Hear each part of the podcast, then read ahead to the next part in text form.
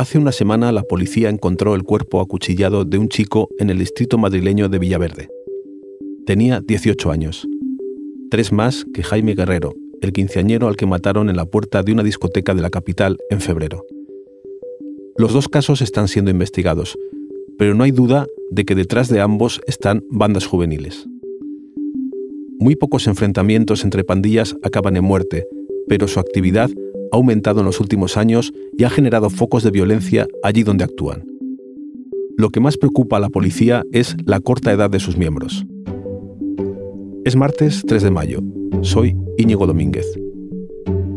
Y hoy en el país nos preguntamos, ¿por qué hay cada vez más menores en las bandas juveniles?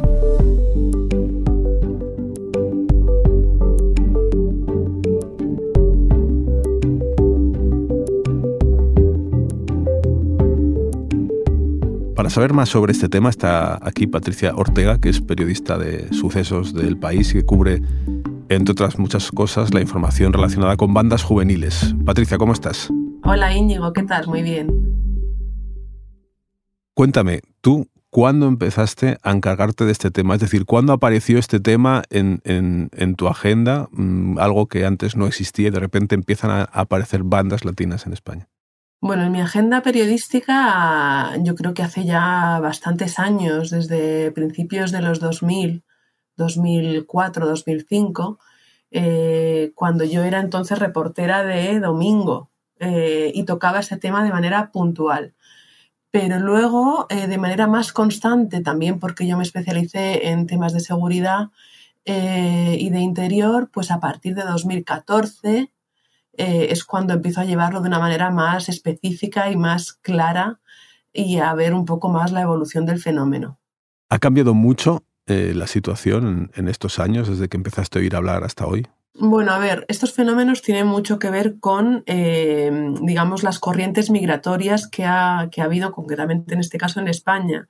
Entonces, del mismo modo que en los años 2000 hubo una inmigración fundamentalmente procedente de la zona de Ecuador que hizo que aquí proliferaran bandas vinculadas a ese origen que a su vez se habían desarrollado previamente en, Estados Unidos y en Puerto Rico, eh, como eran los Nietas y los Latin Kings, que fueron, digamos, las bandas predominantes hasta el año 2010 o así.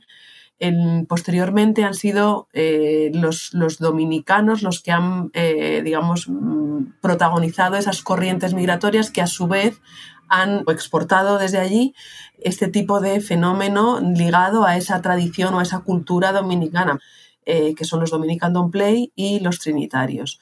Pero vamos, esta evolución se ve muy clara en la propia preocupación que generó este fenómeno. Y es que hasta el año 2004, por ejemplo, no se formó en Madrid, donde era más claro el fenómeno, puesto que era donde más evidentemente se notaban esas corrientes migratorias, eh, no se conformó un grupo de bandas latinas hasta el año 2004. ¿Y todas estas bandas son, son violentas o, algunas no lo son? A ver, el asunto aquí es por qué se forman las bandas, al margen del origen. Las bandas se forman con una, con una intención, controlar un territorio.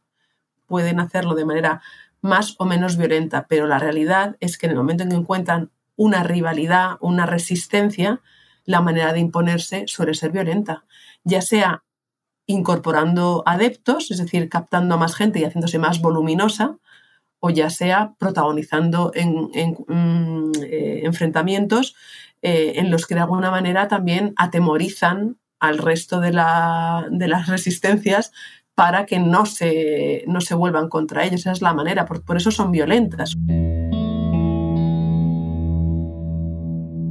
Y entonces eh, cada vez oímos hablar más de este tema, pero es porque hay un aumento real de actos violentos o porque son casos puntuales muy sonados con mucha repercusión? Sí, hay cada vez eh, eh, más casos. Eh, la prueba es que en, Madrid en los últimos dos años se han duplicado las acciones violentas y ha pasado de, un 20% a un 40% el número de menores implicados en ellas.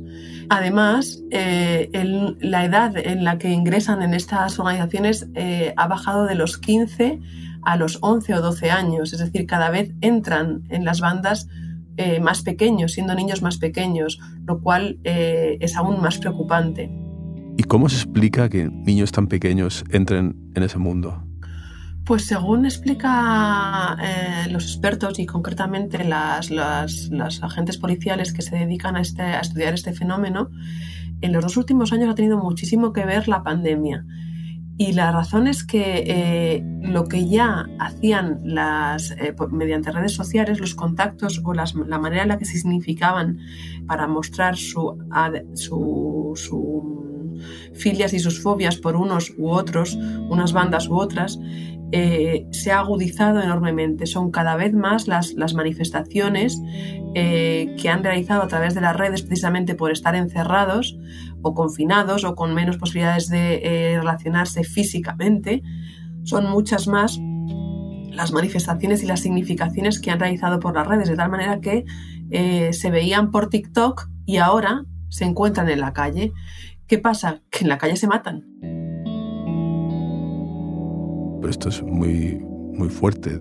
¿Cómo, cómo hacen para ingresar en, uno de estos grupos? Es decir, ¿cómo se les recluta? ¿Es, tan fácil? Aparentemente es fácil si eh, se dan unas circunstancias propicias, es decir, si son chavales eh, que están, digamos, en una situación eh, de más desprotección, de quizá falta de afectos, de falta de atención familiar. Eso es muy fácil de detectar para, para los miembros de estas organizaciones.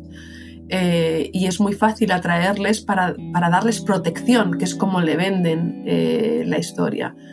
De hecho, mira lo que dice este chico que llegó a ser rey de los Latin Kings. Cuando llegué a ser rey, yo capté 32 jóvenes. Si yo los mandaba a apuñalar, ellos iban.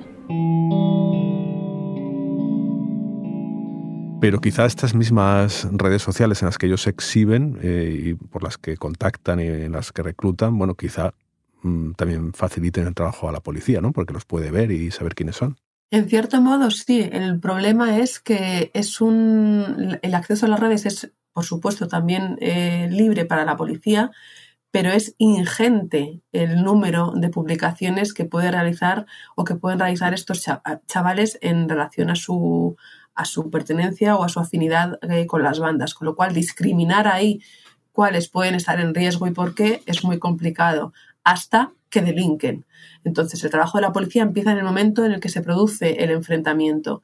¿Qué, está ocurriendo ahora? Que en muchos casos no están identificados, no saben quiénes son. De ahí que se haya procedido a esta especie de identificaciones masivas que se están dando en los últimos tiempos, sobre todo eh, después de la muerte de este chico de 15 años, Jaime Guerrero, en Madrid. ¿no?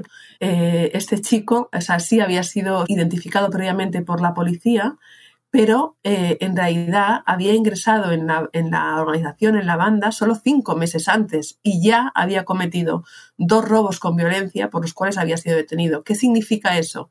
Pues que eh, las bandas usan a estos menores que acaban de ingresar Em, para que cometan actos que llaman pruebas de valor. Por ejemplo, para que te hagas una idea, escucha el caso de Sebas. Pues un día eh, desde la ventana vi de que eh, estaban esperándome a la salida. Justo ese día llegó la banda de los Trinitarios y pues eh, me dijeron que sí quería entrar. Ahora están entrando de... Patricia, ¿quién es Sebas? Pues Sebas es un chico al que entrevisté ya con 27 años y que había ingresado muy joven en, la banda de los Trinitarios, había sido acusado de una tentativa de homicidio y él relata cómo entró en esa organización y cómo lo que, lo que llegó a hacer influenciado por esas, esos líderes, ¿no? Que, bueno, pues que llega a contar que en algún momento se sentía que estaba loco, ¿no? Como loco entre las drogas, es un batiburrillo de, de situaciones de descontrol eh, con el único objetivo al final de cometer el hecho al que te incitan y que acaba, digamos, eh, bueno, pues eh, convirtiéndote en un delincuente antes de, de, lo previsto, ¿no? De hecho, la policía siempre habla de que las bandas son escuelas de delincuentes. Estamos hablando de bandas juveniles que, bueno, también he oído que se llaman pandillas. También decimos bandas latinas, pero mm, yo no sé ni siquiera si son ya latinas completamente o hay de, todo dentro. Como tienen que ver con esas corrientes migratorias, eh, eh, los migrantes que llegaron en 2000 o en 2010 eh, ya tienen hijos, entonces estos, estos chicos que conforman ahora estas bandas son descendientes de esos antiguos migrantes, con lo cual son tan españoles como tú y como yo en muchos casos a veces originarios o, mejor dicho, descendientes de, padres procedentes de Latinoamérica, pero también del Magreb o incluso se dan casos de, africanos, o sea que, que, no hay ahora mismo una, digamos, identidad racial, si se quiere llamar así, en estas bandas. Y ya que hablamos de los padres, ¿los padres de estos chicos son conscientes de lo que hacen sus hijos o esta vida que llevan? Pues mira, la verdad es que he hablado con, varios de ellos y es, eh, es, un drama terrorífico, ¿no? Porque fundamentalmente, más que hablar de padres, habría que hablar de madres, puesto que casi en muchísimos casos se dan eh, la situación en la que son esas madres las que están eh, más al cargo, como suele suceder, de los niños y en muchas ocasiones están a descargo porque trabajan las 24 horas del día. Entonces, no suelen ser conscientes hasta que la policía no llama a su puerta, es decir, hasta que la policía no llega y detiene al chaval o le dice que está en el grume, en el grupo de menores retenido, ¿no? Es ahí cuando empieza el calvario, al menos en, algunos de los casos en los que yo he podido, eh, digamos, llegar hasta estas familias, ¿no? Eh, que no siempre son familias desestructuradas en las que falte amor, ¿no? Que es como se venden también estas bandas, ¿no? Se, amor de tres se llaman y eh, en todas eh, está la palabra amor porque es justamente eso lo que tratan de suplantar, ¿no? El amor que esos chavales no encuentran en sus casas o teóricamente no encuentran en sus casas se lo da la banda. Pero hay algo que los padres puedan hacer para prevenir esto, es decir, las autoridades tienen algún protocolo, alguna recomendación que, o algún consejo que dar a estas familias. No existen protocolos ni existe, al final lo que realmente existe ante este fenómeno o ante este problema social es una desconexión entre las entidades implicadas en, resolverlo, ¿no? entre las familias, eh, los eh, centros escolares, la policía, em, eh, las instituciones, digamos, que pueden de alguna manera paliar los déficits que puedan darse en cualquiera de esas, de cualquiera, en cualquiera de esos ámbitos. Entonces, eh, ahora mismo, por ejemplo, a raíz de esta eclosión de casos, la policía está llamando a los, o haciendo un llamamiento a los padres para que se fijen en eh, cómo se muestran sus hijos en las redes sociales y si muestran algún tipo de afinidad con alguna banda de este tipo mediante esas simbologías, ¿no? Es decir, que en realidad lo que le están pidiendo a los padres es que se aprendan cuáles son esos símbolos para ver si sus hijos los usan, de manera que eh, puedan eh, ver si eh, en algún momento muestran algún tipo de afinidad o cercanía hacia estas organizaciones, ¿no? Pero tampoco hay que olvidar de dónde vienen y lo explicaba muy bien el socioeducador Juan Molano. Campana a sus anchas. No hay otra cosa que hacer. No hay parques para jóvenes, no hay actividades para jóvenes, no hay nada. Está hablando de unos barrios muy concretos, ¿verdad? ¿Cuáles son estos barrios en España? ¿En qué ciudades? Bueno, hay eh, en Madrid, por ejemplo, que es donde el fenómeno se concentra inicialmente, eh, hay barrios muy claramente identificados, ¿no? que son Usera, Villaverde, Vallecas, barrios eh, justamente en los que la población inmigrante, digamos, ha sido más o ha preferido esos lugares o ha elegido esos lugares para sentarse. ¿no? También el corredor de Lenares, pero eh, esto ocurre, eso es trasladable a cualquier capital eh, importante española, o sea, ocurre en Barcelona y ocurre en Valencia, por ejemplo. Sin embargo, ahora eh, se está detectando una expansión o una detección del fenómeno en lugares en los que hasta ahora no se detectaba, como puede ser Zaragoza o como puede ser otras ciudades del norte. ¿Y a qué se debe esto? en gran parte por lo que, por lo que la policía eh, cuenta y ahora también la Guardia Civil, que es ahí otro, otra de las, de, los, mm, de las señas de cómo se está expandiendo este fenómeno, tiene que ver con quién lo vigila. Hasta ahora era un tema policial. Sin embargo, ahora también ha pasado a ser un tema de la Guardia Civil, que suele estar en zonas, digamos, más eh, rurales o eh, alejadas de las grandes ciudades, digamos, eh, que son los, sitios en los que ejerce su vigilancia. Entonces, digamos que ese, fenómeno ampliado y amplificado por las redes sociales ha generado toda esa deslocalización o expansión por, otros focos de España en los que también han, ha encontrado, digamos, adeptos o, ha tocado sensibilidades. Pero bueno, aparte de policía, guardia civil que están vigilando, eh, evidentemente aquí es una responsabilidad mucho más eh, colectiva, ¿no? Algo está fallando mm, en, todas las partes de la sociedad cuando un chaval al final la solución de su vida es es meterse en una banda de estas, ¿no?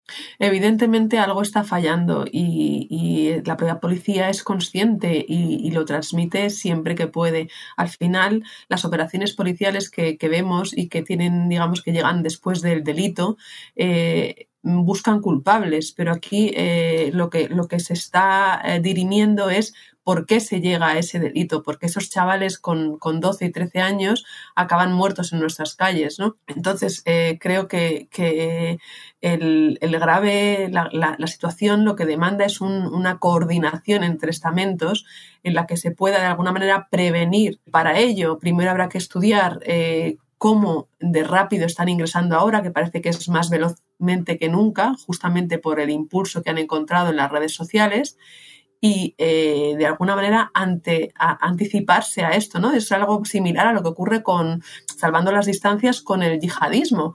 Se autorradicalizan eh, a base de consumir eh, en redes sociales determinado tipo de contenidos. Bien, eh, estas, estos chavales están en TikTok todo el día, en Instagram todo el día, en YouTube todo el día, ven vídeos, ven canciones, ven expresiones, ven maneras de molar.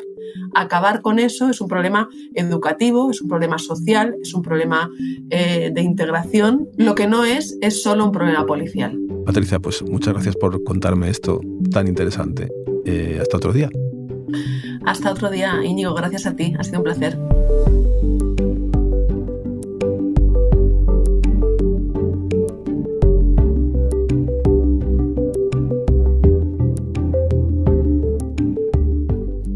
Este episodio lo ha producido Silvia Cruz La Peña. El diseño sonoro es de Nicolás Sabertidis, con la dirección de Isabel Cadenas. Soy Íñigo Domínguez y esto ha sido Hoy en el País. El próximo día volvemos con más historias. Gracias por escuchar.